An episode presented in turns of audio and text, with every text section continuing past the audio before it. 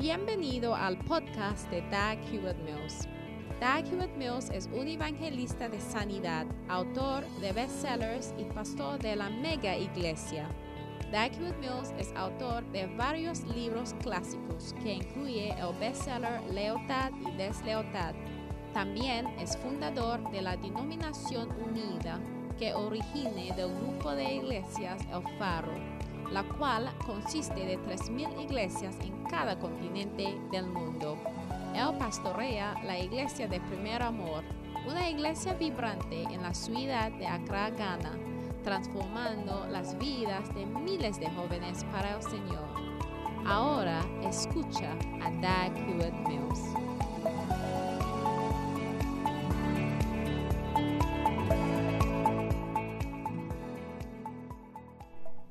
Estamos viendo a un tema de lo cual creo que vamos a hablar por mucho tiempo, que se llama encontrar a Dios. Amén. Y yo creo que la mayoría de nosotros tenemos que encontrar con Dios. Nosotros tenemos que encontrar con Dios. Amén. Ahora, si tomas a Estuve compartiendo con ustedes de una visión que tuve, que creo que está configurando todo.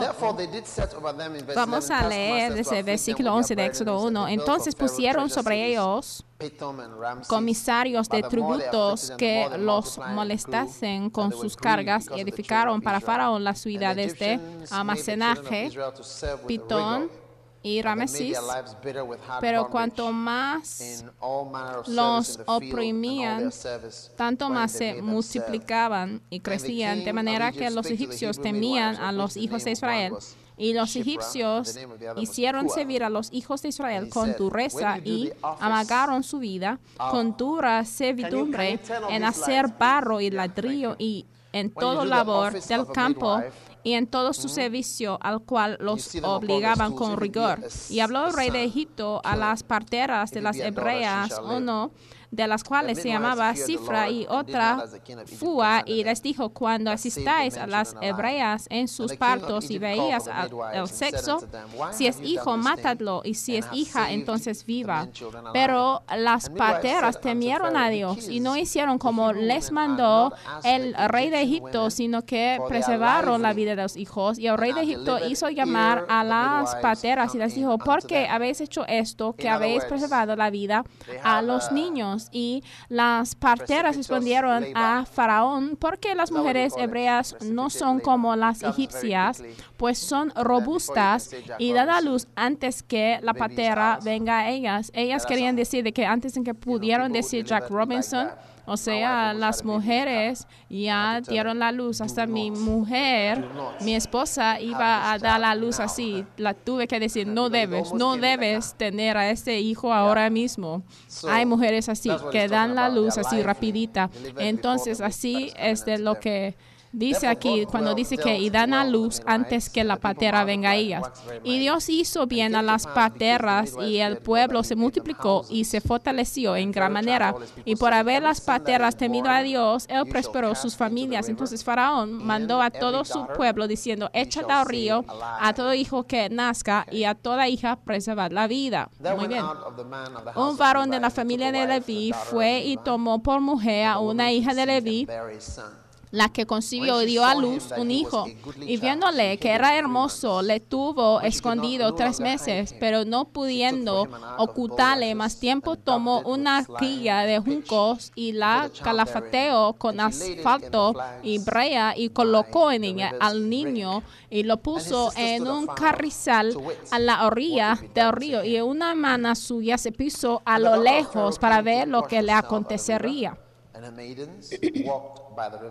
Y la hija de Faraón descendió a lavarse al río y paseándose sus doncellas por la ribera del río, vio ella la arquilla en el carrizal y envió una criada suya y que la tomase. ¿Sabe que hoy en día vivimos vidas más lujas que reyes vivieron en aquellos días? O sea, la hija de Faraón tiene que ir al río para bañarse. Entonces, cuando el Señor nos vea así quejándose de la prosperidad y de cosas pequeñitas, nos ve así como que ese pueblo no sabe lo que tienen, solamente así hacen eso, clic y ya prende la luz, clic y así se apaga la luz. Pero yo veo a mí mismo como más de un rey ¿eh? cuando yo tengo mi micrófono y puedo hablar para que ustedes escuchen, oye, para mí, yo siento que yo soy más que el príncipe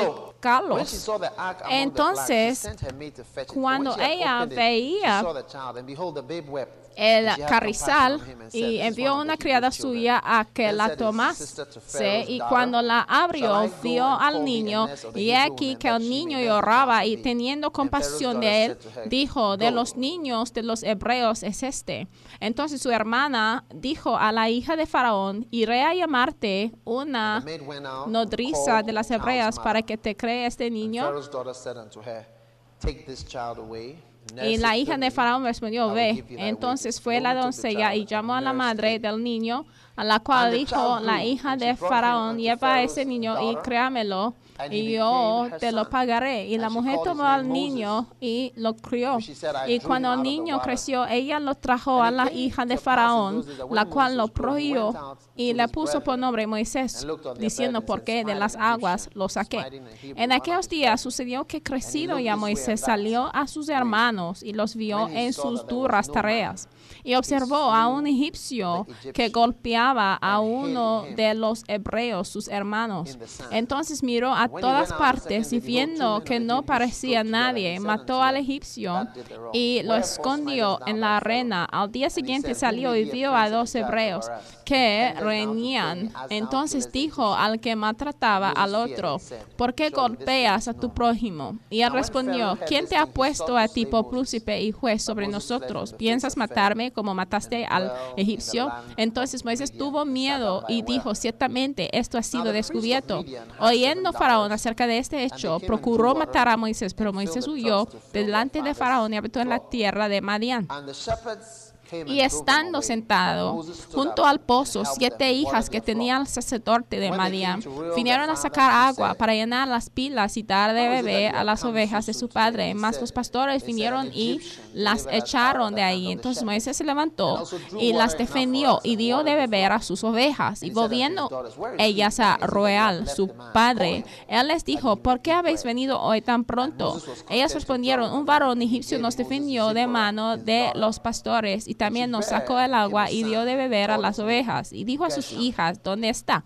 ¿Por qué habéis dejado a ese hombre? Llamadle para que coma. Y Moisés convino en morar con aquel varón y él dio su hija se fuera por mujer a Moisés y ella le dio a la luz un hijo y él puso por nombre Gersón porque dijo forastero soy en tierra ajena aconteció que después de muchos días murió el rey de Egipto y los hijos de Israel gemían a causa de la servidumbre y clamaron y subió a Dios el clamor de ellos con motivo de su servidumbre. Y oyó Dios el gemido de ellos y se acordó de su pacto con Abraham, Isaac y Jacob y miró Dios a los hijos de Israel y los reconoció Dios. Capítulo 3. Apacetando Moisés las ovejas de Jethro, su suegro, sacerdote de Madian, llevó las ovejas a través del desierto y llegó hasta Oreb, monte de Dios.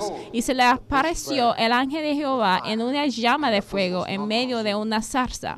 Y él miró y vio que la zarza ardía en fuego y la zarza no se consumía. Entonces Moisés dijo, iré yo ahora y veré esta grande visión porque causa la zarza no se quema. Viendo Jehová que él iba a ver, lo llamó Dios de en medio de la zarza y dijo, Moisés, Moisés. Y él respondió, heme aquí. Y dijo, no te acerques, quita tu calzado de tus pies, porque el lugar en que tú estás, tierra santa es. Y dijo, yo soy el Dios de tu padre, Dios de Abraham, Dios de Isaac y Dios de Jacob. Entonces Moisés cubrió su rostro porque tuvo miedo de mirar a Dios. Dijo luego Jehová, bien he visto la aflicción de mi pueblo que está en Egipto y he oído su clamor a causa de sus exactores, pues he conocido sus angustias y he descendido para librarlos de manos de los egipcios y sacarlos de aquella tierra a una tierra buena y ancha, a tierra que fluye leche y miel y a los lugares del cananeo del eteo, del amorreo, del ferreceo, del aveo y del jebuseo. Él clamó pues de los hijos de Israel ha venido delante de mí y también he visto la opresión con que los egipcios los oprimen.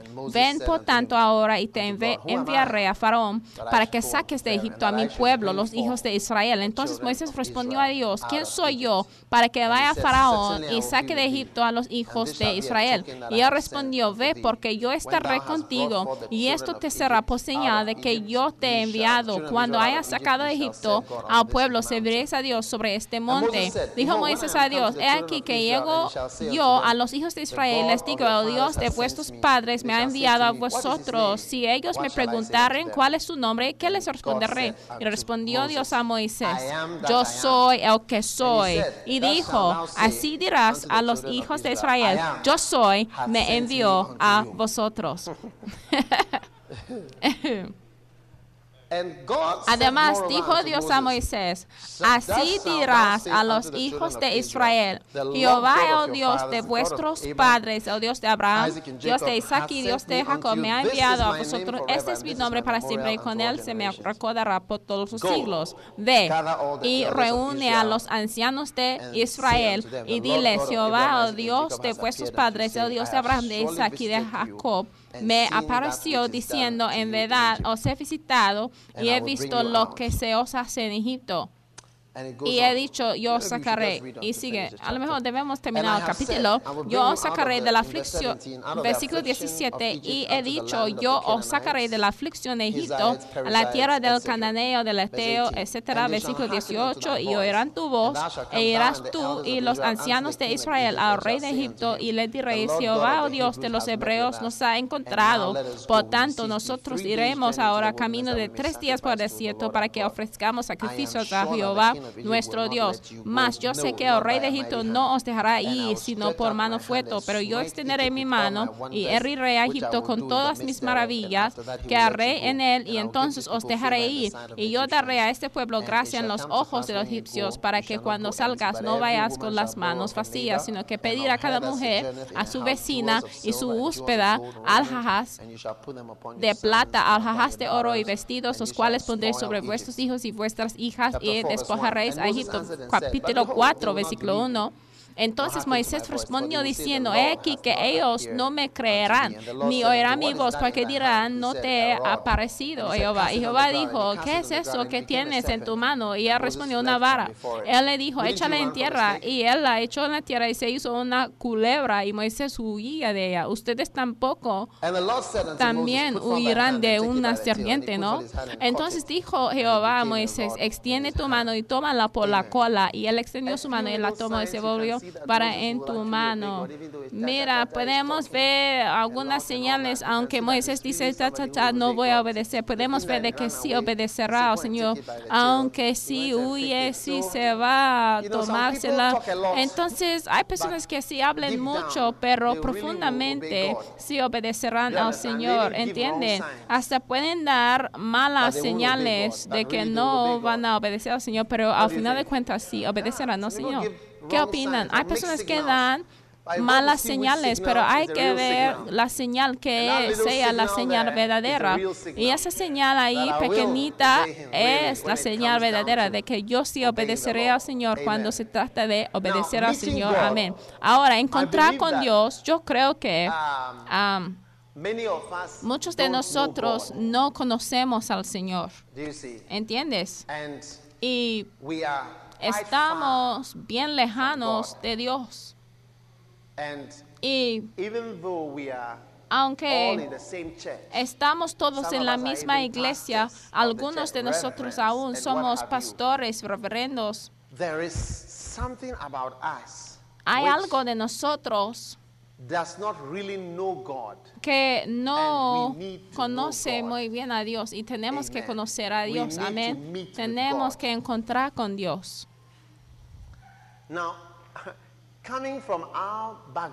Ahora, saliendo de nuestro fondo, tenemos todos un viaje que nos guiará a conocer al Señor, ¿entiendes? Muchas veces no reconocemos de que estamos en un viaje para conocer a Dios, ¿entiendes? Y tenemos que caminar sobre ese camino hasta que encontremos al Señor. Ahora, recibiendo a una impartición es igual a encontrar a Dios. ¿Entiendes? Encontrar a Dios es lo que entendemos por una impartición, porque cuando tú encuentras a Dios, vas a recibir una impartición con algo me está escuchando. Entonces necesitamos llegar al lugar donde encontremos con el Señor. Ahora estuve diciendo de que tuve una visión. Y en esa visión de hecho demuestra un engaño que yo tenía ¿Entiendes? Que ha sido probado una y otra vez, muchas veces, pero todavía yo no quería creerlo y hasta que no quería escuchar. ¿Entiendes? Y a lo mejor es por eso que estoy obteniendo esa visión y ya voy a compartirlo con ustedes para que ayude a todos nosotros. Esta es la impartición que está recibiendo. ok. Estuve caminando en esa visión donde yo veía uh, en la Universidad de Ghana, en el campus de la universidad. De hecho, yo puedo um, recordar de la ubicación donde estuve caminando como cerca del corte del básquetbol por la orilla y Alguien gritaba porque tuve puestos como zapatos brillantes, rojitos o como naranjadas, que era como un símbolo de mí, o sea, era como para identificarme como quién soy yo. Y de repente una voz gritaba desde algunos de los alumnos, ¿quién es? ¿Quién, quién? ¿Quién es? ¿Quién es el que está caminando por ahí? ¿Quién es? ¿Quién es? Y de repente, uno de los nombres de mi pastor me ocurrió y yo gritaba su nombre. Grité su nombre, soy aquel hombre, aunque no era él. Yo dije, ay, soy y mencioné uno de los pastores.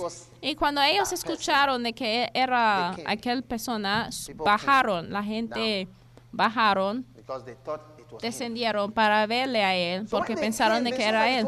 Pero cuando ellos vinieron, ellos dieron cuenta de que era yo. Y cuando ellos fijaron de que sí era yo y que no era él, estuvieron bien enojados. Y Empezaron de hasta empujarme. Ah, pero tú no eres él y tú dices que es él. ¿Por qué dices que es él cuando no eres? Y uno de ellos empezaba de empujarme. Entonces yo di la vuelta y advertí al Señor y dije que, mira, hay que tener mucho cuidado, porque yo había mencionado el nombre de alguien, pero ellos descubrieron de que no era él. Pero yo pensé de que era él y yo pensé de que era igual como él, ¿entiendes? Y de que cuando la gente descendieron a verme a mí, de que hubiera estado igual si ellos estuvieron visto a él. Entonces vino otro señor y yo dije, oye, hay que tener mucho cuidado y me despertaba porque en la, la visión ya iba llegando bien peligroso. Pero yo di cuenta de que muchos de nosotros, porque mira, yo tengo como la suposición, porque yo tengo el pensamiento de que ustedes amen al Señor como yo amo a Él, pero no es cierto. Y de que la manera en que estoy intentando de servir al Señor no es la misma manera en que ustedes les quieren servirle a Él. O sea, somos un poco diferentes. ¿Entiende? Entonces yo estoy haciendo la presumición la suposición de que ay, somos iguales y que todos nosotros somos pastores, pero acercar das cuenta de que no soy tú y tú no eres yo tampoco y de que mi visión no es tu visión, de que no somos iguales y que mi corazón no es tu corazón. No es que tengo un corazón bueno, perfecto, pero es que si tú clamas de que soy tu pastor, pero eh, o sea, es como que tú eres una persona diferente, con una forma de pensar diferente y con un corazón diferente. Y yo di cuenta de que la razón es porque no hemos encontrado el Señor, porque si estuviéramos encontrado con el Señor, ya dará cuenta de que encontraríamos la misma experiencia humilde de que todos nosotros hemos encontrado y experimentado.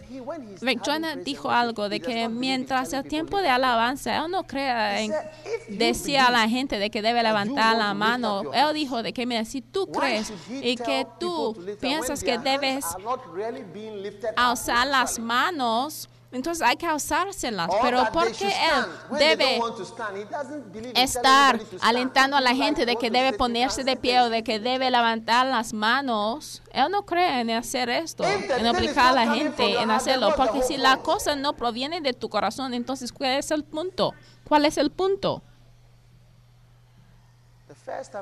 La primera vez en que yo nombré a pastores, yo me acuerdo de que fue la primera vez en que esa cosa pasó.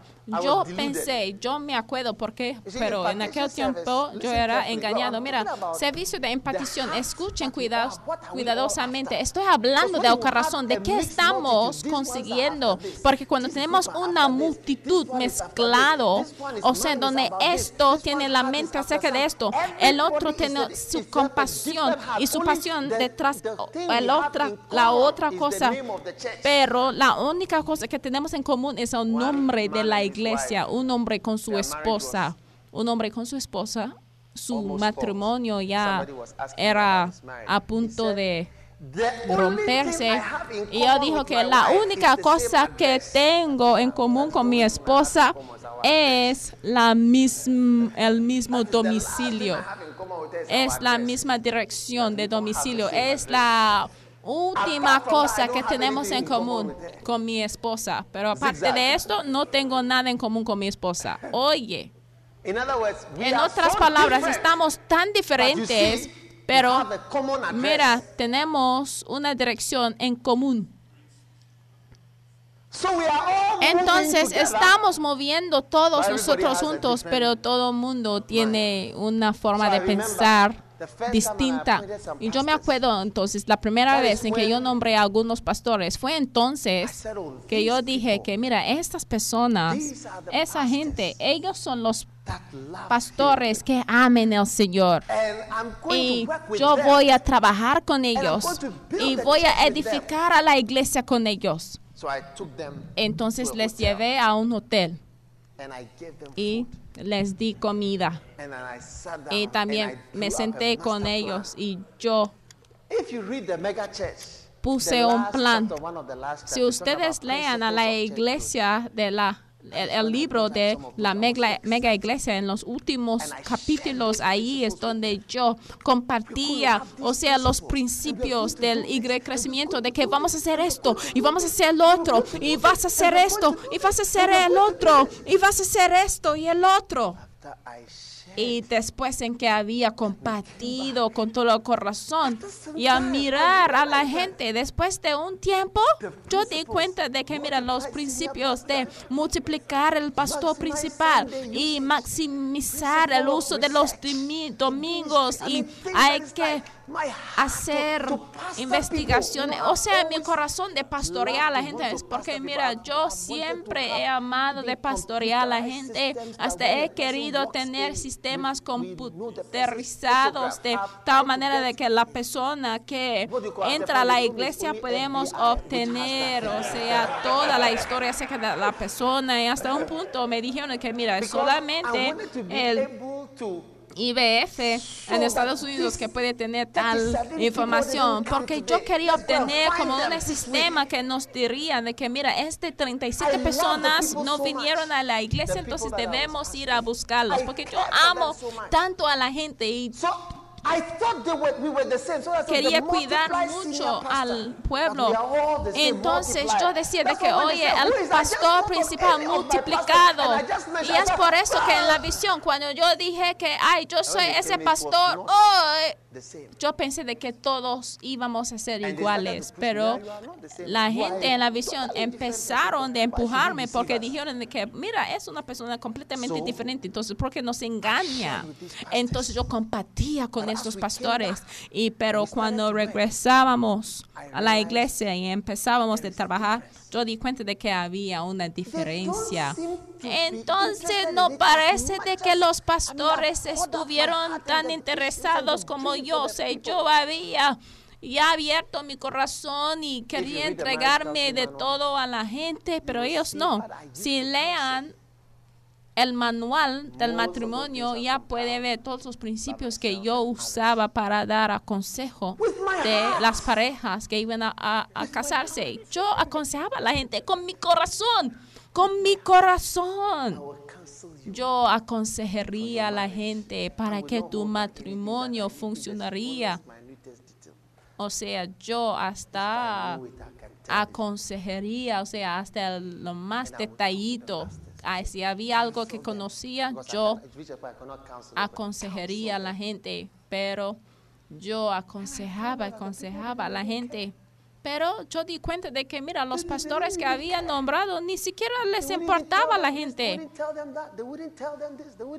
No les compartirían esto y el otro. Entonces yo di cuenta de que, oh, todo lo que estaba en mi corazón no era presente en el corazón de los otros pastores. Entonces podemos encontrar una lucha constante.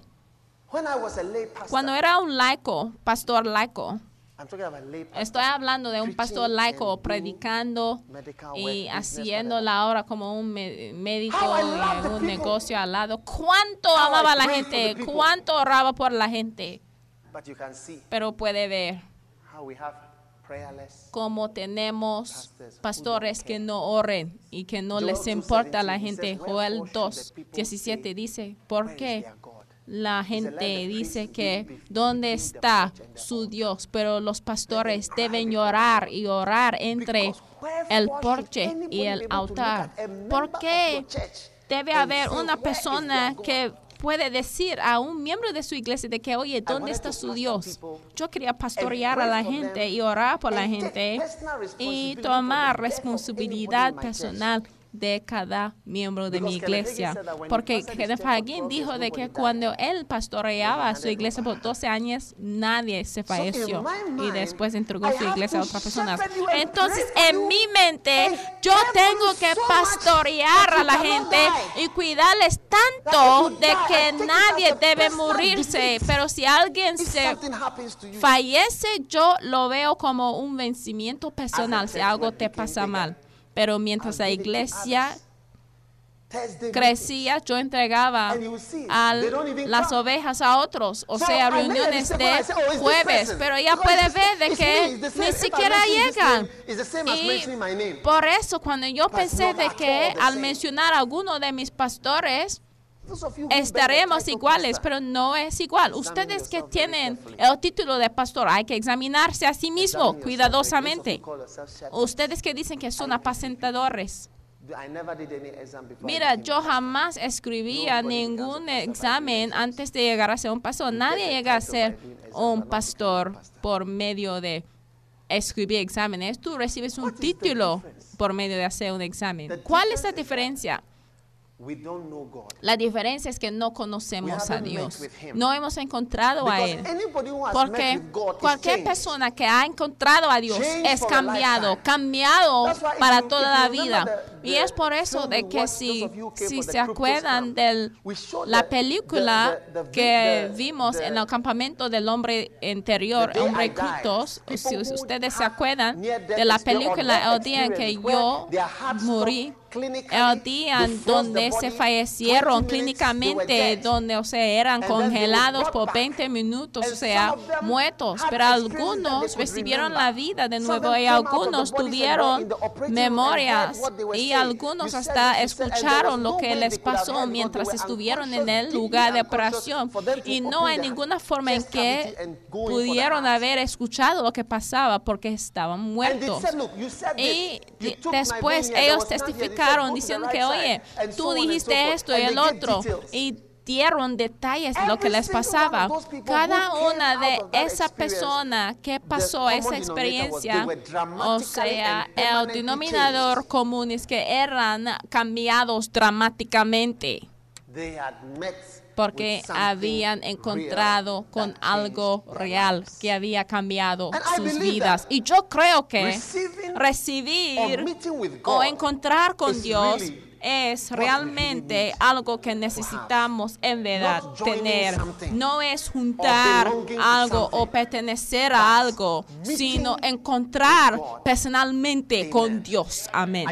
¿Estás escuchando?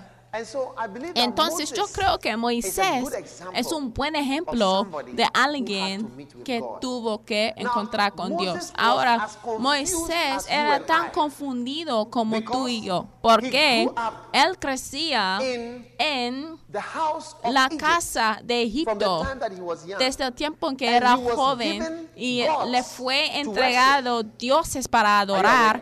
Están despertados, están, están despiertas. Hola, hola, hola, estás ahí, estás ahí. Muy bien, pero Moisés recibían diositos para adorar en la casa de Egipto.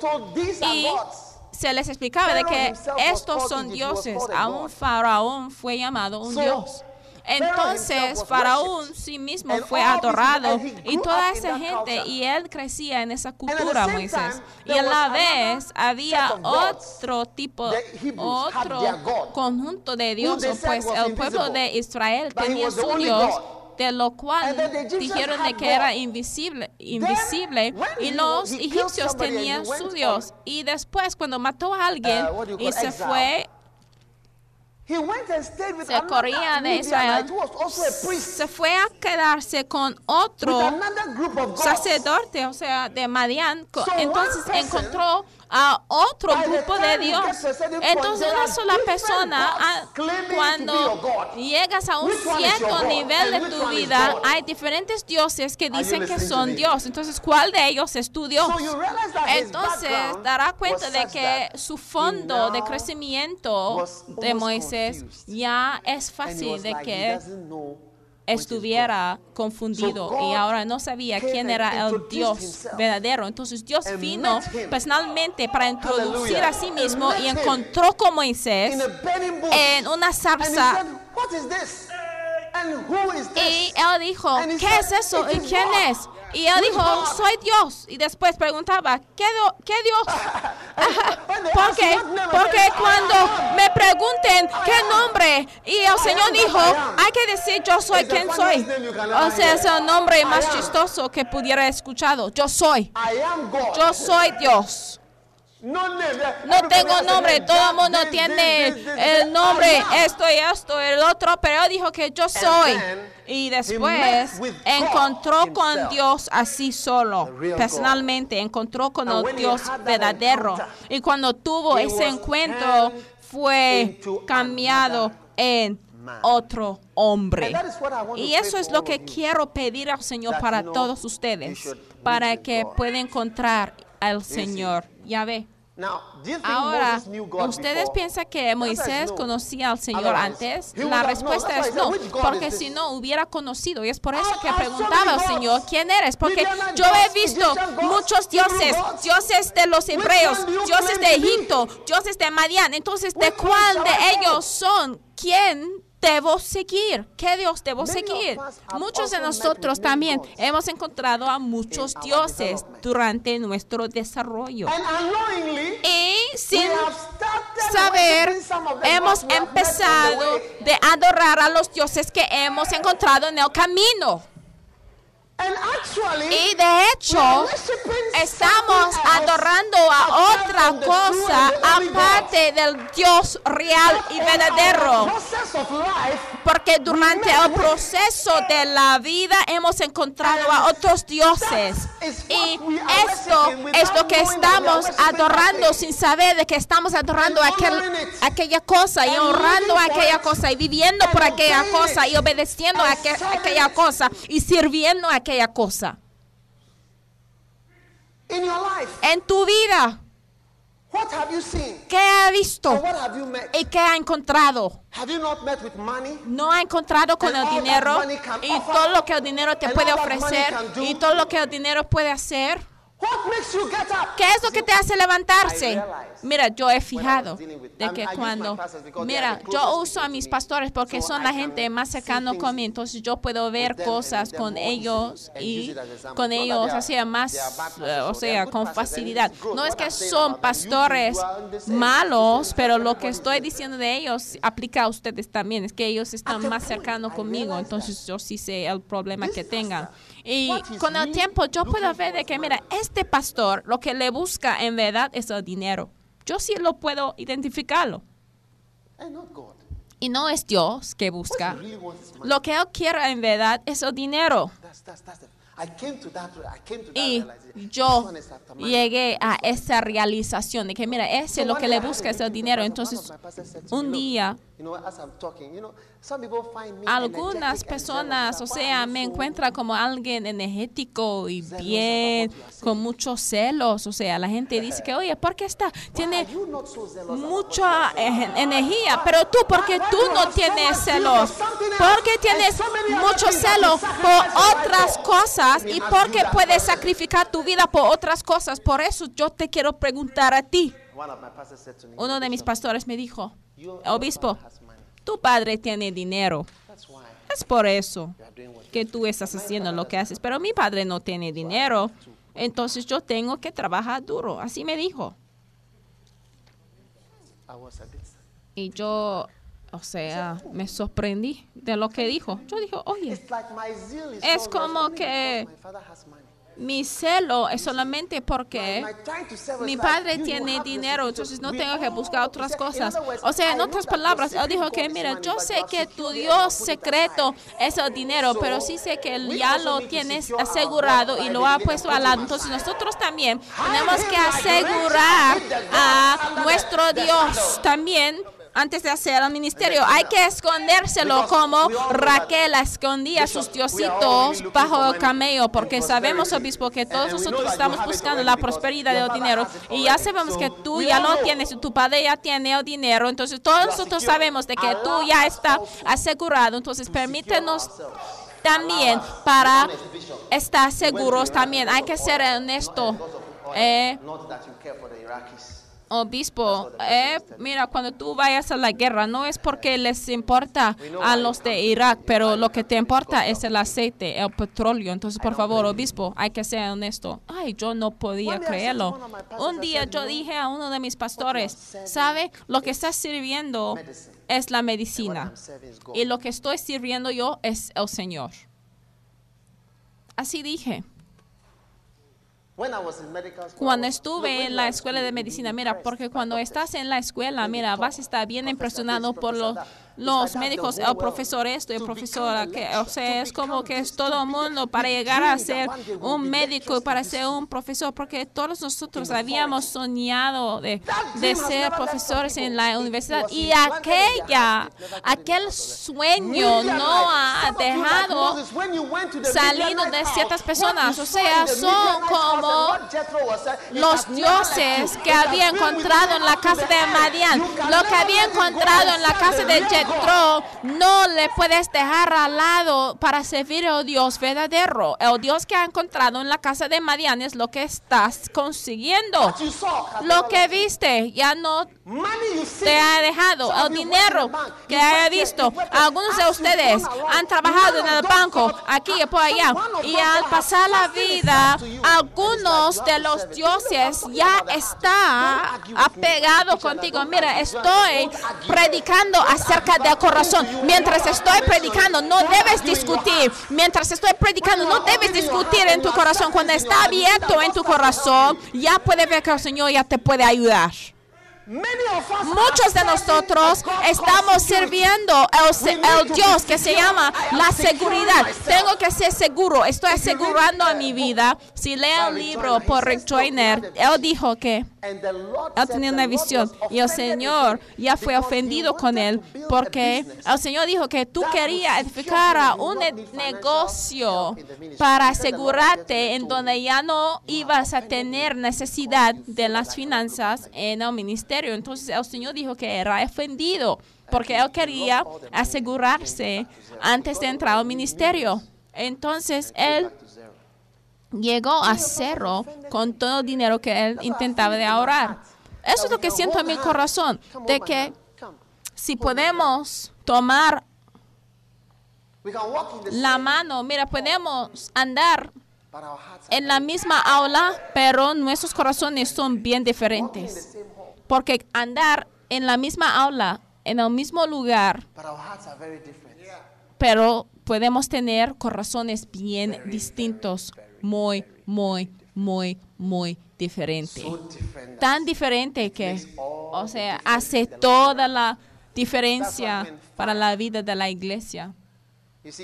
Mira, lo que decimos todos en el principio, pero la Biblia dice de que cuando el hijo menor había gastado todo lo que tenía. Mira, cuando viene el cineazo, tiempo de problemas, entonces que podemos ver tus creencias, porque muchos de nosotros podemos decir, yo soy, yo haré, yo lo haré, yo sí puedo. Entonces, cuando llega el tiempo de hambrienta, entonces podemos ver de que no era seguro. Entonces estamos andando en el ministerio, mano a mano, todos estamos leyendo la Biblia, todos estamos hablando acerca del ministerio. Yo quiero siete caballeros, siete caballeros, por favor, de estar aquí en la plataforma con sus Biblias, de que somos todos con corazones diferentes. Por favor, que ponen en fila aquí, siete de ustedes, uno, dos, trae su Biblia también, abre la Biblia. Todos son predicadores. Ahora, no, quiero que traen sobre ustedes, que vengan aquí con su cruz.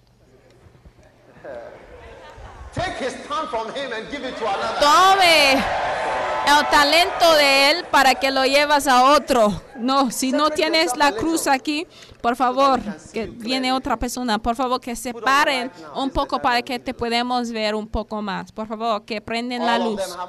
Todos ellos tienen Biblias. Todos tienen cruces.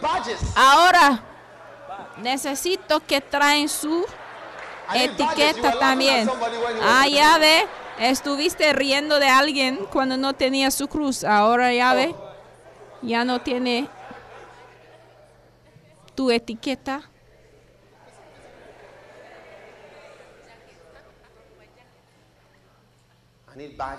Necesito sus etiquetas.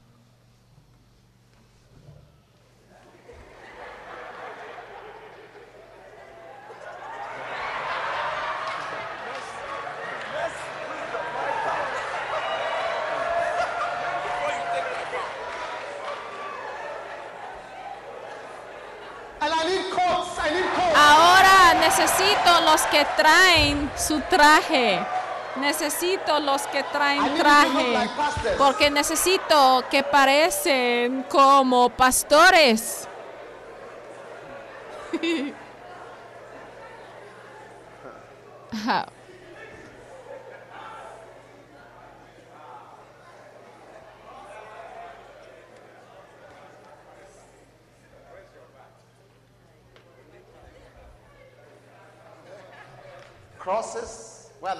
Cruces, ¿dónde están las cruces? Cruces, etiquetas, traje, Biblia, corbata.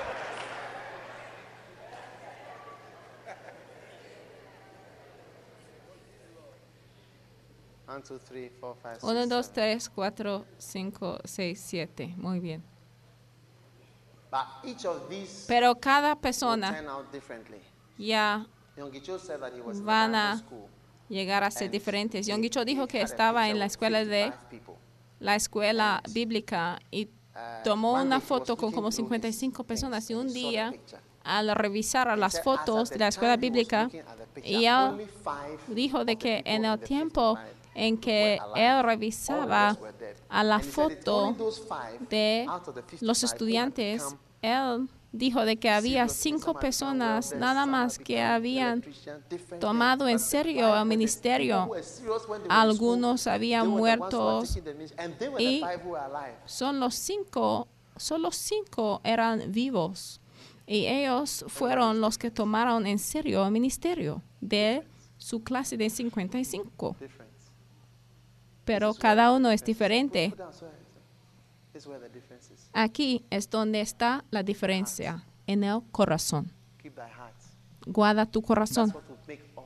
Eso es lo que hace toda la diferencia cuando el corazón o sea, el corazón es la que encuentra a Dios. Y hay un cambio ahí. Ahí. Ahí. ¿Tú piensas que es la educación? No. Cuando tú encuentras a Dios, ¿eh? Y es por eso que dice la canción, te entrego mi corazón, te entrego mi alma. Cuando tú encuentras a Dios, algo va a cambiar.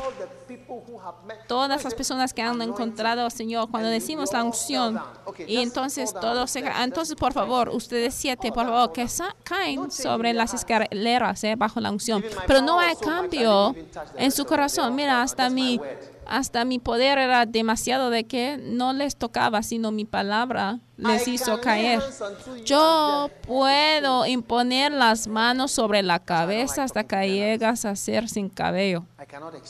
Pero yo no puedo explicarles. Yo no puedo explicar. Eh, qué carro uso o qué tengo. Yo no puedo explicar lo que hago. Aún los cristianos no creen, aún los pastores no creen. ¿Cuánto más a una jornalista? Si un pastor en esta iglesia tiene otro corazón y otra forma de pensar, ¿cuánto más a alguien que está en el mundo? Póngase de pie, caballero. Cada uno de estos caballeros tiene un corazón distinto y algunos han encontrado Señor, pero algunos no. Un día estuve pensando en uno de mis pastores, un buen pastor. Y um,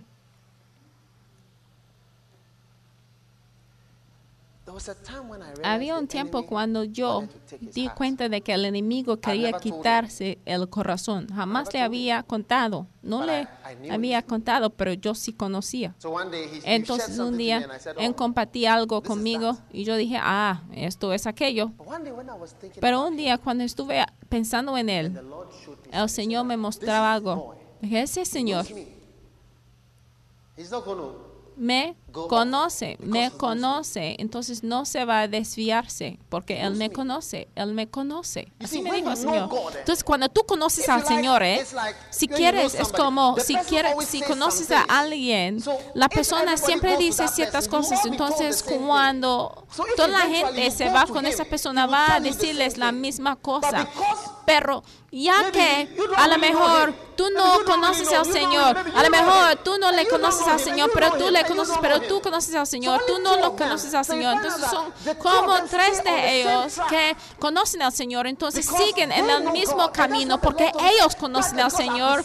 Y el Señor me dijo que, mira, ese Señor no preocupes por él, porque él me conoce, porque yo le veía así desviándose. Mira, cuando algo pertenece a ti, es su hijo espiritualmente, es de una manera pertenece a ti, como cuando esta madre de un bebecito dicen, ah, tú dices que tiene hambre, wow, oye, está enfermo, wow, quiere dormir entonces, no sabes cómo, pero yo sí sé ciertas cosas, como es un conocimiento que tú tienes, como que eso es así el otro, como la madre de un bebé. Entonces yo dije que esto es en camino de hacer el otro, pero el Señor me dijo que mira, yo sí sé que ese me conoce. Cuando tú conoces al Señor, jamás el Señor levantará al pastor para darme una bofetada. Jamás. A lo mejor, pero Señor que yo conozco, el Señor no levantará al hijo para dar bofetada a su padre. Léanlo cuidadosamente, porque tenemos todo tipo de abrasiones y todo tipo de fallas y doctrinas que trae la gente. Entonces, cuando tú encuentras a una persona que conoce al Señor, o sea, tiene como la misma doctrina, como tiene o creen en las mismas cosas. Y el Señor me dijo de que no te preocupes por él. Y sorprendentemente, mientras ese Señor crecía y ella profundizando en el Señor, ya está acercándome. Y yo dije algo referendo aquí, piénsalo. Piensa en cómo las personas sí pueden crecerse en el ministerio, en el Señor, y cómo se alejen cada vez más. Y yo dije que, mira, aún si tomemos a nuestra relación con el arzobispo Duncan Williams, yo puedo ver de que mi relación con él ha mejorado durante los años, porque él ya sabe que soy uno de sus mayores y, o sea, personas. Hasta me dijo que, oye, si algo está pasando, tú vas a ser uno de los primeros que va a conocer lo que está pasando. Y porque el Señor no te guía para luchar contra las, personas que Él ha usado para ayudarte. Si alguien está secado al Señor, el Señor va a decir las mismas cosas a ti como a la otra persona. Porque tú vas a decir de que eso es lo que dice el Señor, pero a veces como comporte la gente, tú dices que mira, no conocen al Señor, solamente están con ideas y esto, pero no conocen al Señor para sí mismo. Jamás han encontrado al Señor personalmente. Y es por eso que no tienen un tiempo devocional. Ni pueden leer la Biblia y escuchar del Señor y profundizarse. Es el tipo de persona que el enemigo te puede dar una palabra para quitarte de la iglesia, o sea, puedes soñar y ya te vas porque tú no conoces al Señor. Pero cuando tú conoces al Señor, tú vas a saber la diferencia entre un sueño de Dios y un sueño del diablo. Cuando yo te, te llamo y yo digo, hola, aún si estoy cambiando mi voz, tú vas a saber quién es.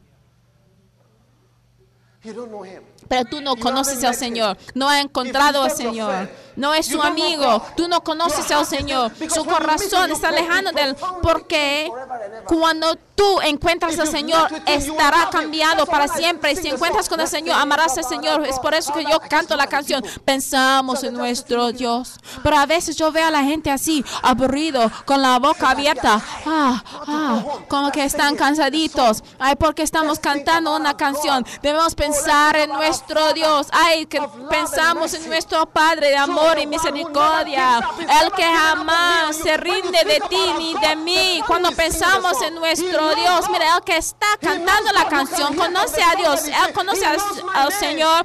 Tú puedes saber por las letras, él conoce mi nombre cuando todo ya pasó y cuando todo el mundo se fue. Señor, tú eres el único que quiero, solamente quiero acercarme a ti. Ay, sí, lo puede escucharlo aún lo puedes verlo aún entre pastores, como el referendo Eastwood, de que mira, cuando él viene aquí para ministrar, tú puedes saber de que mira, ese Señor conoce al Señor.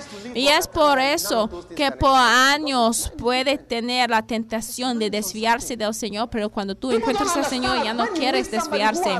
La gente no entiende de que cuando tú encuentras una persona que ha encontrado al Señor es extraño, es diferente de toda la gente, es inusual, no se puede identificarlo, pero tú puedes pensar eh, y poner una etiqueta mala de él, pero ya resulta de que no es una persona mala. ¿Cuántas veces la gente nombra a predicadores como malos? Pero solamente el tiempo que revelará. Mira, solamente tengo que dejarte a Dios. Nadie tengo que tiene que darte consejo. Nadie tiene que decir alguna cosa. Nadie tiene que enseñarte lealtad y deslealtad. Pero Dios mismo te puede mostrar quiénes son las personas. Oye, el Señor puede decir que, oye, esa persona hay que tratar con él cuidadosamente. Es su padre. Nadie tiene que decírselo. Dios mismo te va a decirlo. Pero ya que no conocemos al Señor, podemos ya inventar como mil ideas en cualquier tiempo. Un día, alguien tenía una visión de pastores. Habían como cinco de ellos en el camino. Y después ella dio cuenta de que uno de ellos se fue de repente al bosque, desviaba a la, a la derecha hacia el bosque y como nueve meses después así pasó, uno se desviaba. Y mira, yo dije que mira, hay personas que no temen al Señor. ¿eh? Si tú conoces al Señor, no vas a tener confianza en ti mismo, jamás tendrás confianza en ti mismo. Cuando tú encuentras con el Señor, te darás cuenta de que es menor que una hoja de papel, menor que una hoja de papel. No vas a tener confianza en tu capacidad, en tu habilidad, porque tú sabes que es solamente la gracia y misericordia del Señor que te hace seguir vivo. Es nada. Y tú sabes que eres nada si has encontrado con el Señor. Cuando tú encuentras con Dios, tu vida cambiará. Te darás cuenta de que debes ser humilde. Aún cuando la gente te está atacándote, tú te darás cuenta de que, mira, el Señor está permitiendo esto porque tú sabes cuán grande el Señor es. Y es por eso que Jesús dijo que, mira, no te preocupes cuando la gente no cree en ti. Porque Jesús sabía el Padre, Él sabía de dónde venía. Oh, sí tan diferentes somos.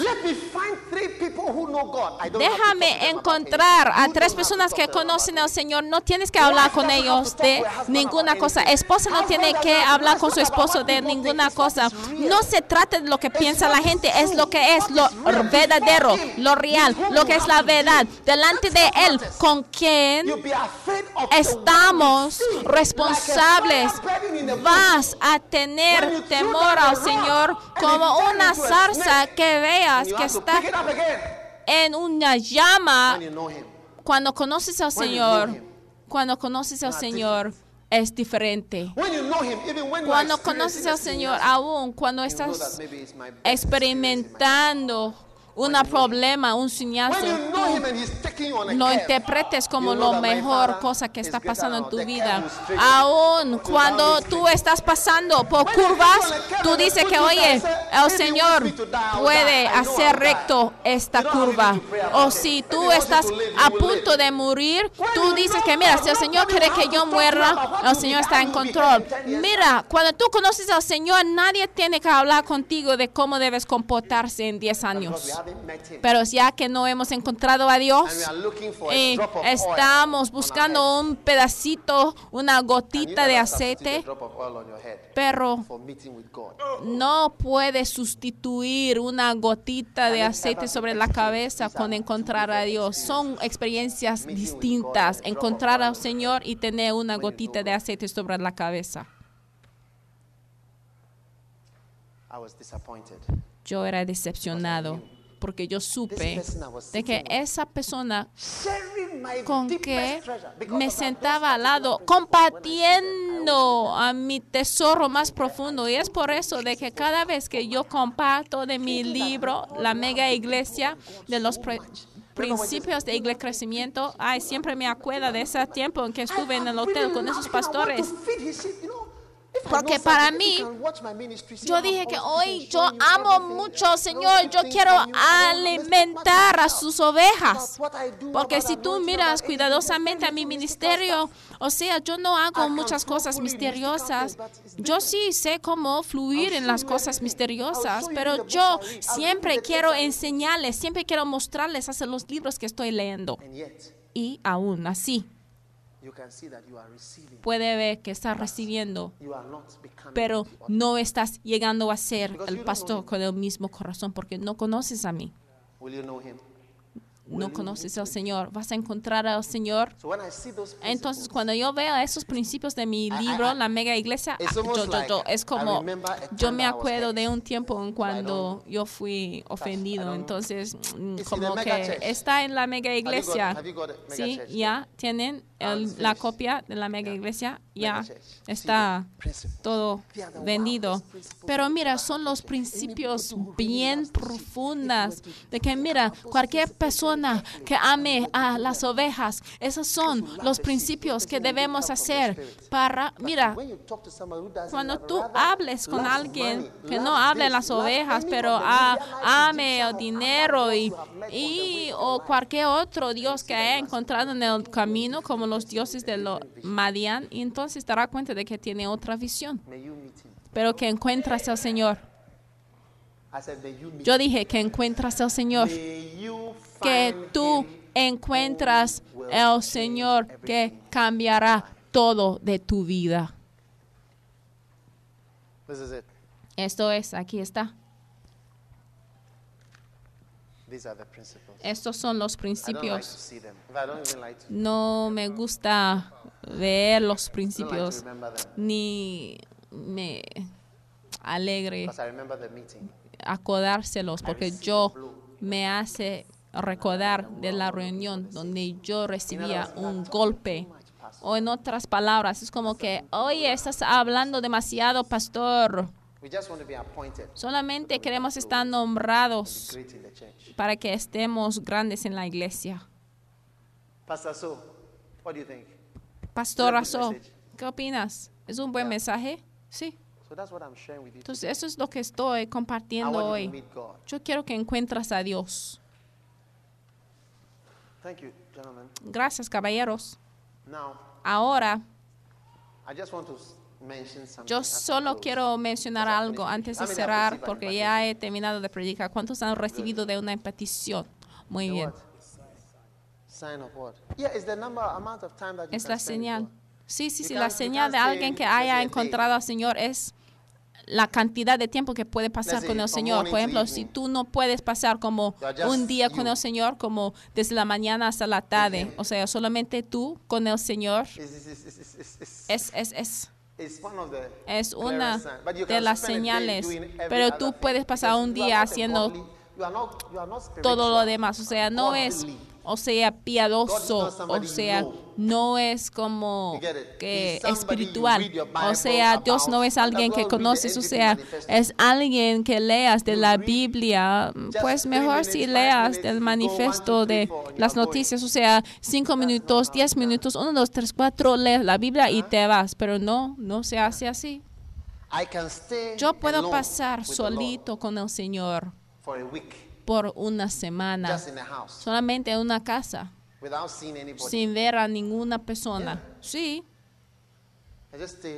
Yo me quedo solito de lunes a, a viernes, así solito, sin hacer nada. No, no, solamente pasando tiempo con el Señor. ¿O oh, no entienden lo que estoy haciendo, diciendo? ¿Cuánto tiempo puede pasar con el Señor?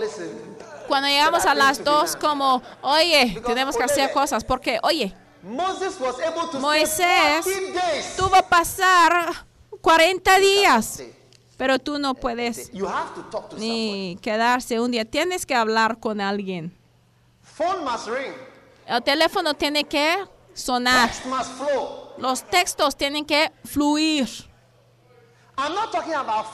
No estoy hablando de ayuno, ¿eh? Hoy en día, mientras cuando estoy con el Señor, no estoy ayunando. Yo como bien, pero estoy con el Señor hablando, discutiendo asuntos con el Señor. Cuando es a punto de hablar conmigo, lo puedes creer, es a punto de hablar conmigo cuando me siento en mi silla y yo sí sé que, oye, el Señor es a punto de hablar conmigo. En tan pronto en que me siento en mi silla, entonces el Señor habla. Yo sí sé que cuando el Señor es a punto de hablarme. ¿Estás entendiendo lo que estoy diciendo?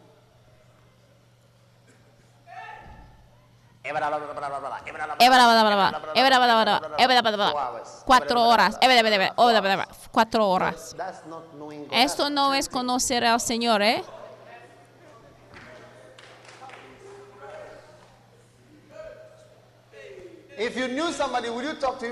Eso es cantar. Si conociera a una persona, hablaría con la persona, o sea, cuatro horas sin entender lo que estaba diciendo. Háblale. Mira, o sea, cuando entran las personas en tu cuarto, la gente debe pensar de que hay dos personas ahí. Y es por eso que llegar a ser un pastor es extraño. O sea, muchas personas están volando sobre un momento de la iglesia, la capilla o faro. Entonces, solo quiero decir esto en conclusión. En mi experiencia de enviar a la gente, especialmente mientras la iglesia ha crecido, yo he fijado de que no se puede relacionar con Dios a menos de que tú relaciones con alguien que Él ha enviado. Mira, ni, ni voy a profundizarme en eso, pero solo quiero mencionarlo. Yo creo que hay cosas que nos acercan a Dios. Hay cosas que nos acercan a Dios. Hay cosas que nos trae a las rodillas ante Dios. No debes luchar contra ellas. No debes luchar contra las cosas que te hace acercar a Dios. Aún a veces el pecado. No debes malentender lo que estoy diciendo. Eh. Escuchen. Aún el pecado. A veces cuando tú peques, aún es la gracia del Señor que te ha hecho pecar. ¿O no entiende lo que estoy diciendo? Algunos de nosotros hemos pecado porque el Señor tuvo misericordia de ti. No estoy diciendo que el Señor es el autor del pecado, sino que el pecado era la gracia de Dios para ti.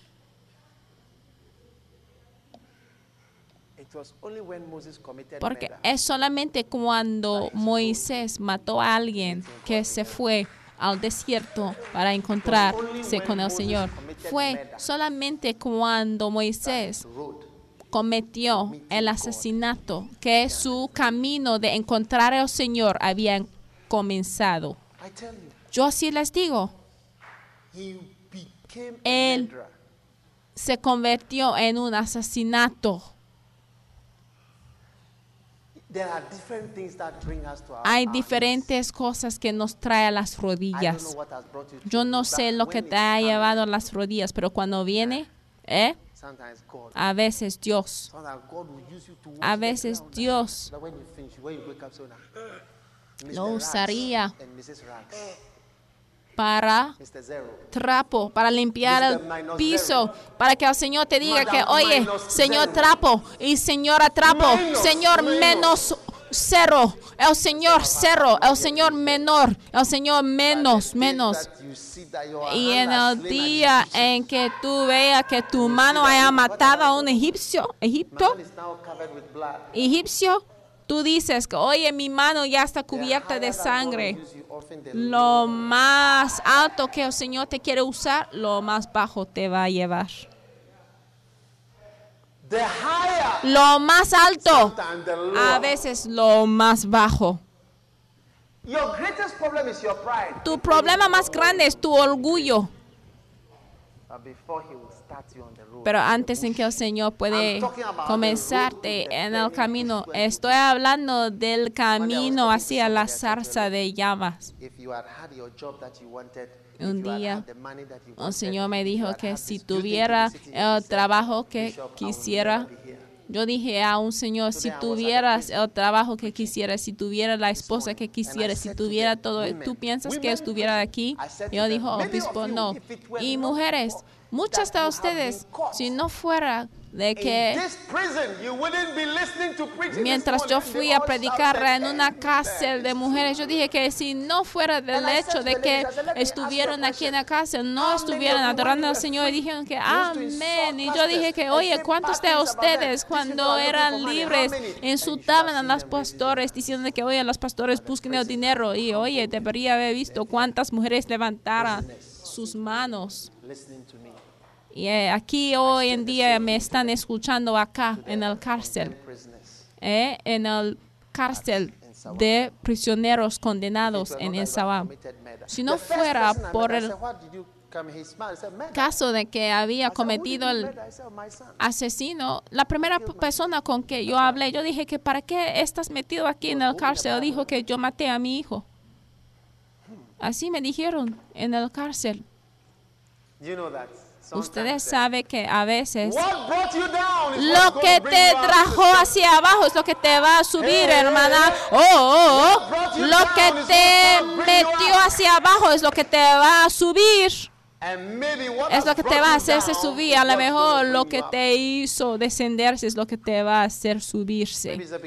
A lo mejor es tu principio de tu viaje algo mejor.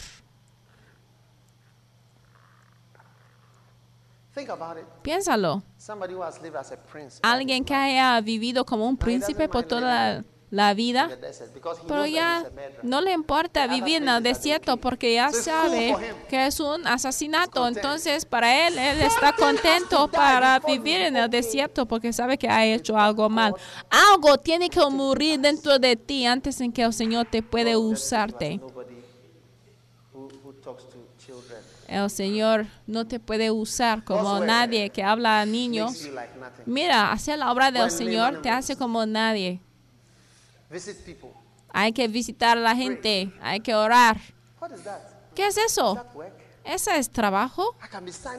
Yo puedo estar firmando cheques, haciendo otras cosas por la computadora. Ese es el trabajo. Pero el Señor dice, no, quiero que tú visites a la gente.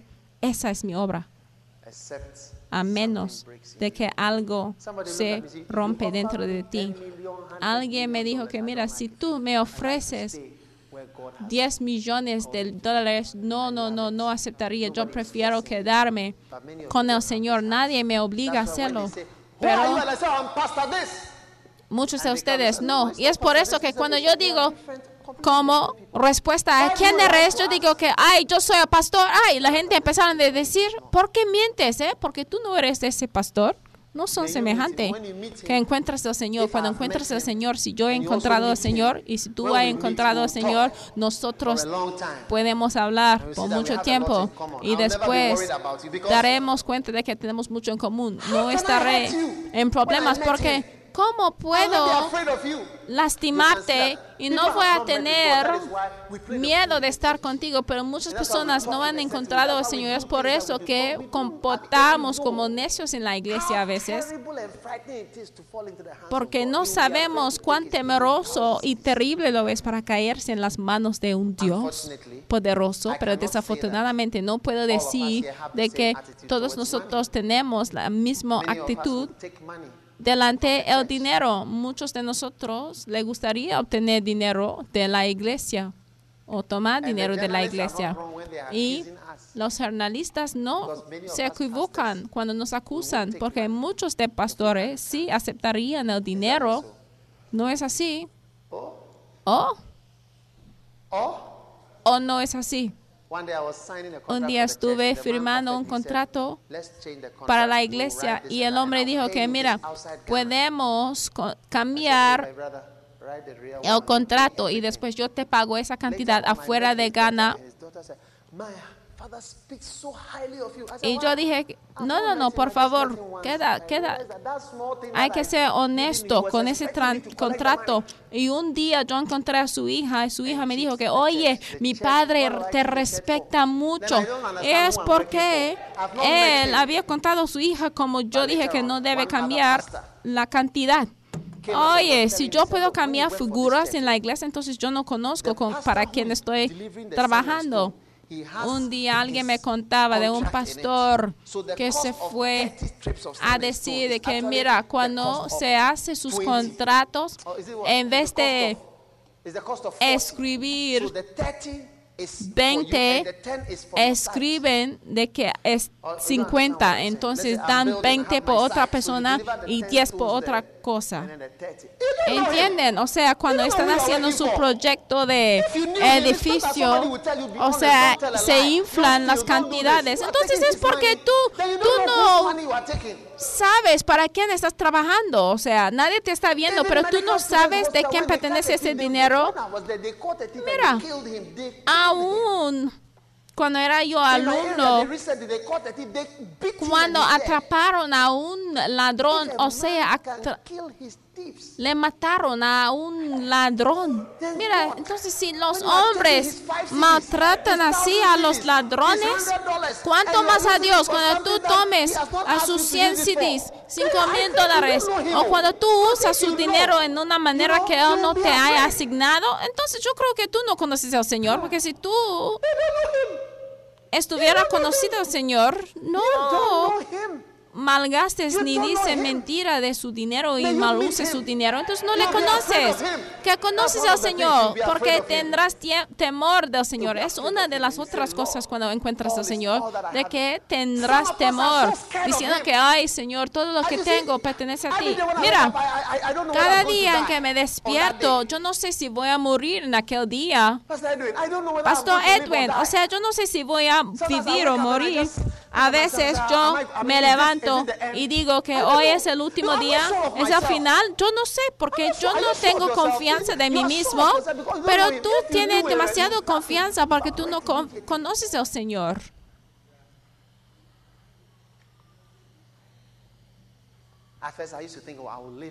Para empezar, yo pensé de que, oye, yo sí voy a vivir muchos días porque yo soy un hombre de Dios. Entonces, el Señor ya ha explotado esa teoría hace muchos años.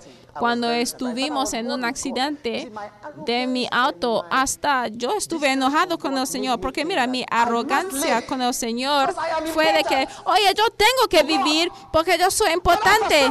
Señor, hey, pero mientras yo estuve así dentro de ese carro, que dio vueltas, yo di cuenta de que, mira, solo necesitaba de que mi cuello ya se hace un movimiento así, clac, hacia la izquierda o a la... Solo necesitaba de que mi cabeza se golpeaba en un puntito de mi carro. Oye, fue entonces que esa teoría se explotó de que voy a vivir por mucho tiempo porque yo soy un hombre de Dios. Pero en aquel día yo escribía la constitución de la iglesia, yo escribí mi testamento, esto y el otro, y yo puse todo ya en preparación para la muerte. Yo dije en mi testamento que mira, cuando yo muero, esto es para esto, esto pertenece a la otra persona. Mira, yo he dividido a todas mis cosas mientras estoy aquí. Porque no tengo confianza. Yo no tengo confianza en mí mismo. Yo no veo a mí mismo como una persona importante. No, no, no. Yo no sé si he pecado, si estoy haciendo lo correcto. Y tú, tú estás seguro. Ay, yo sé que estás demasiado con mucha confianza porque no he encontrado al Señor. Pregúntale a los que han encontrado al Señor. Daniel se cayó sobre el piso. Paul, Pablo se cayó sobre el piso.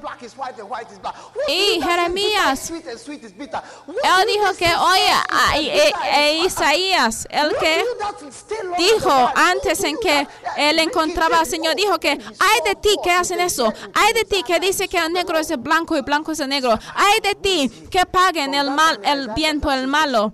Pero desde el capítulo 6 y adelante, el mensaje de Isaías se cambió. Ya él empezaba de hablar así de, ay, el regreso del Señor, el Mesías, ay, su reino es para siempre. Él ya dejó de decir, ay de ti, ay de ti. Se cambió cuando encontró al Señor, porque él dio cuenta de que él era el número uno, ay de ti, o sea, principal. Se aplicaba a él primeramente. ¿Cuánto sabe que ay de ti aplica a ti? Póngase de pie. Muy bien. Levantan sus manos al Señor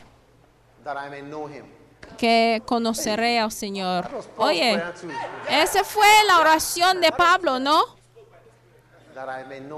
Que conoceré al Señor. ¿Ustedes conocen al Señor? ¿Conocen al Señor? Levanta la mano y pídele, Señor, quiero conocerte. Si conoces al Señor, nadie debe preocuparse por ti. Vas a ir bien, vas a ir bien. Nadie debe preocuparse de ti. Vas a ir bien. Aún en 20 años vas a ser bien. Si conoces al Señor, el Señor hablará contigo, te guiará y te guardará te bendecirá. Padre, gracias. Está bien, Señor. Te amamos. Te adoramos, Jesús. Si le conoces a Él, la Biblia dice que un certificado de la escuela no importa porque tú conoces al Señor. Si conoces al Señor es todo. Conoces al Señor. No se trata de tu familia o de que tu carácter sea así o el otro, sino que conoces al Señor. Que encuentres al Señor. Levanta la mano y dale gracias a Él.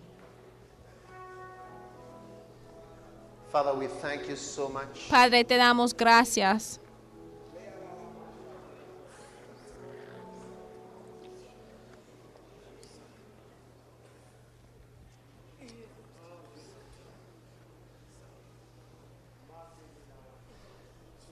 Oh, yes, Lord. Thank you. Oh, sí, Señor, gracias. Thank you, Holy Spirit. Gracias, Espíritu Santo. Thank you, Holy Spirit. Gracias, Espíritu Santo. Thank you. Gracias.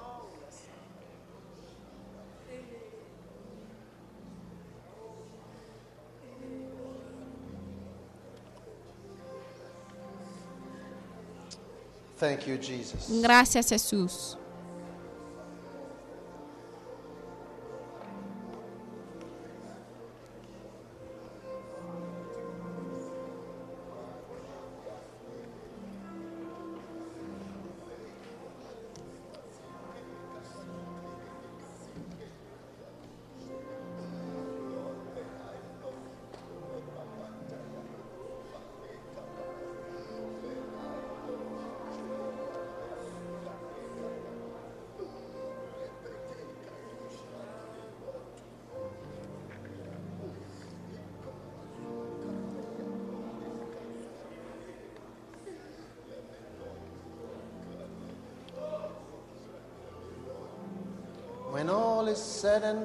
Cuando todo ya pasó.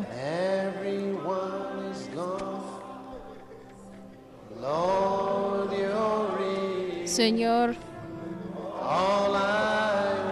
solo a ti quiero yo, Señor.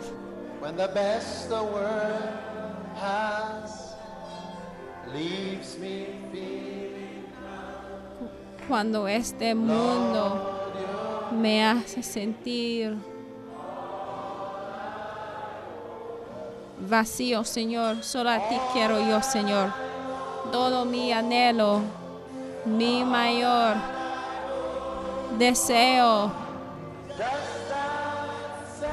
es un toque de ti, de tu mano, Señor. Todo lo que mi corazón anhela tener es un toque de ti de tu mano, Señor, cuando todo ya pasó. Solo a ti quiero yo, Señor.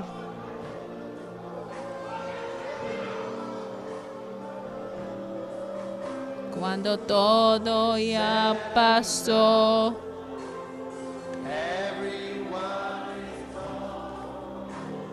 Solo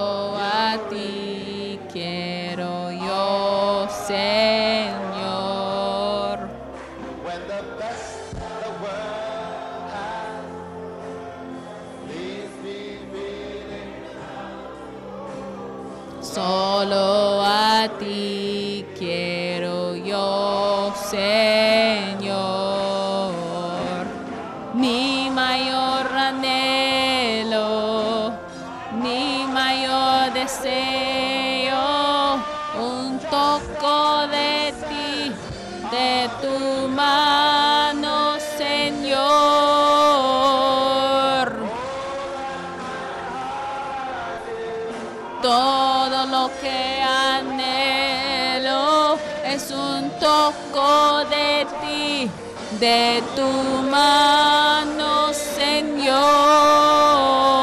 cuando todo ya pasó.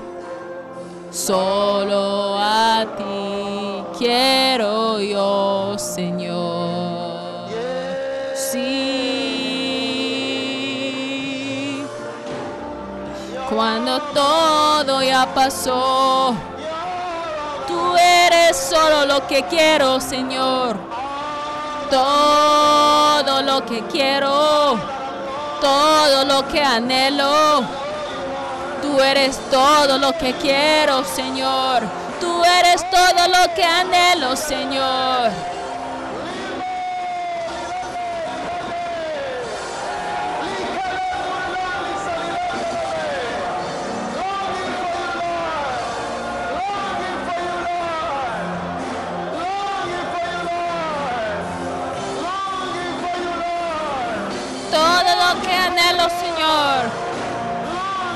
Anhelamos a ti, anhelamos a ti. Queremos conocerte, Dios. Yo quiero conocerte, Señor. Queremos hablar contigo, Señor.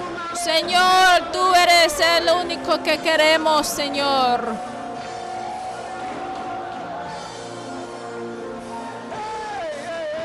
Oh, sí, sí, sí, sí.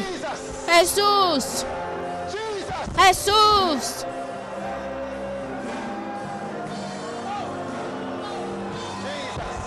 Cristo.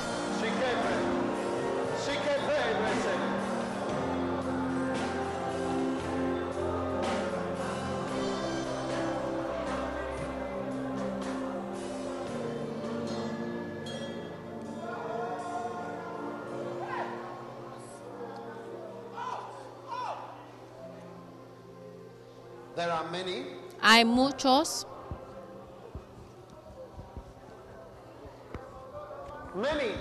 Muchos. buscando a mí. pero están bloqueados, dicen el Espíritu. Están bloqueados por otro hombre. Porque cuando miras a la izquierda y a la derecha, Verás a otros hombres que no me amen y les usen como un estándar. Verás a hombres que no me conocen y les usan como el estándar equivocado. Levántate ahora y ven personalmente, levántate y ven mi hijo, ven mi hija. Y ven solo. Y cuando vengas ven solito porque no puedes venir con otro, no puedes venir con otro en este viaje, hay que venir solito porque no te he dado otro con que debes meterse en ese camino. Ah, porque hay algunos que han dicho, mi esposo me ayudará, mi esposa me ayudará para conocerle a Él y para encontrarle al Señor. Pero yo le digo, este día, nadie te puede ayudar en este viaje. Hay que conocer al Señor. Hay que venir solito. Su esposa te puede llevar de conocerme a mí y tu esposo te puede distraerte de conocerme. Ven ahora mismo, mi hijo. Ven, mi hija. Estoy esperando. Ven a mí. Ven a este viaje al desierto. Ven a hablar conmigo. Ven solito. Ven solo. Ven solo. Porque no puedes venir con otro. Hay que venir solito. Oh, hay que venir solo, hay que venir solito, ven. Ven caminando, sigue caminando. Ven mi hijo, ven mi hija, ven solito. No debes pedir a otro para venir contigo. Te voy a encontrar solito y voy a hablar contigo solito. Y todo el hombre va a saber de que conociste a mí, porque como estuve con Moisés. Y todos los hombres sí sabían de que yo encontré con Moisés, también van a saber esto de ti. Y que haya defendido a mí. Voy a ser su amigo. Cuando anhelas por mí y yo anhelo por ti. Cuando amas a mí de una manera en que te amo. Cuando vengas, mi hijo, mi hija cuando vengas solita. No debes venir con tu obispo, no debes venir con tu pastor, hay que venir solo. Por favor, hay que venir solito. Habla conmigo solito. Habla conmigo solito. Yo quiero ser tu amigo. Yo quiero ser tu amigo. Yo quiero hablar contigo así solo. Yo quiero ser tu amigo. Yo quiero, anhelo conocer a mis niños de nuevo. Quiero mostrar a mis hijos mí mismo. Yo quiero venir con mi Padre a ti solo. Yo anhelo, anhelo acercarme a ti. Yo anhelo, anhelo acercarte. Yo anhelo. Porque siempre he deseado tenerte. En desde que te pedí en el jardín. Y desde que saliste del huerto. Yo quiero conocerte. He estado planeando, orando para obtener este compañerismo de nuevo y obtener a mis niños de nuevo, porque muchos son como aquel hijo que se fue lejano, muy lejano de mí, muy lejano de mí. Muchos han ido tan lejano como posible, pero he estado esperando de que uno o dos pudieran regresar. Y cuando regresan estaré esperando para cambiar su vida. Le bendeciré por acercarme a mí. Te bendeciré por escogerme a mí. Te bendeciré por ponerme primero de todas las cosas en este mundo. Te protegeré porque me amabas y me protegiste. Y no quiero que tú sirves a los dioses de Madian y los dioses de Egipto. Ay, te voy a amar porque escogiste de mí el único sostenedor de la vida. Te bendeciré y estaréis bendecido cuando vengas. Entonces levantan sus manos a Él ahora y dale gracias porque Él también clama por ti, diciendo, sube, suba, porque yo deseo estar contigo para encerrar el espacio, para encerrar el espacio. Él quiere encerrar el espacio entre mi corazón y tu corazón, su corazón y nuestro corazón, para encerrar el espacio que existe entre cómo es el Señor y cómo nosotros somos. Ven. Porque yo veo un ejército y están yendo. Ya están en un grupo, pero siguen solos. Están descubriendo quién es el Señor. Están yendo para encontrar a su Creador. Ya se van creyendo y confiando. Porque te canses tan fácil cuando esperas en el Señor. Una hora y dos horas es lo máximo que puedes hacer para pasar tiempo conmigo. Porque te canses. No te debes cansar. Porque quiero encontrarte. Te quiero bendecir. Aleluya. Aleluya. Oh, gracias. Gracias. Levantan sus manos. Amadle. Amadle.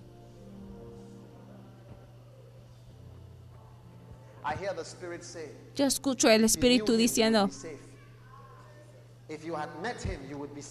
si hubiera conocido al Señor, estuvieras más seguro porque hay riesgo y hay peligro y hay peligro porque no conoces al Señor. El peligro no es por los demonios, sino el peligro es porque tú no conoces al Señor. Encuentra al Señor. Encuentra al Señor. Hay seguridad. Yo escucho la palabra seguridad. La seguridad vendrá, mis hijos, mientras encuentran con el Señor. Padre, te amo. Te doy gracias. Gracias.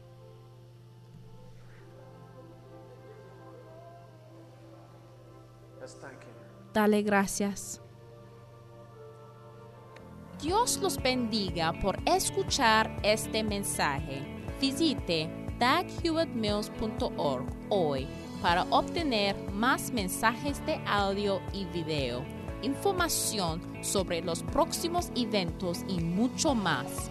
Asegúrate de suscribirte a este podcast cada semana y recuerda que Dios no te ha dado un espíritu de miedo, sino de poder, y de amor y de dominio propio.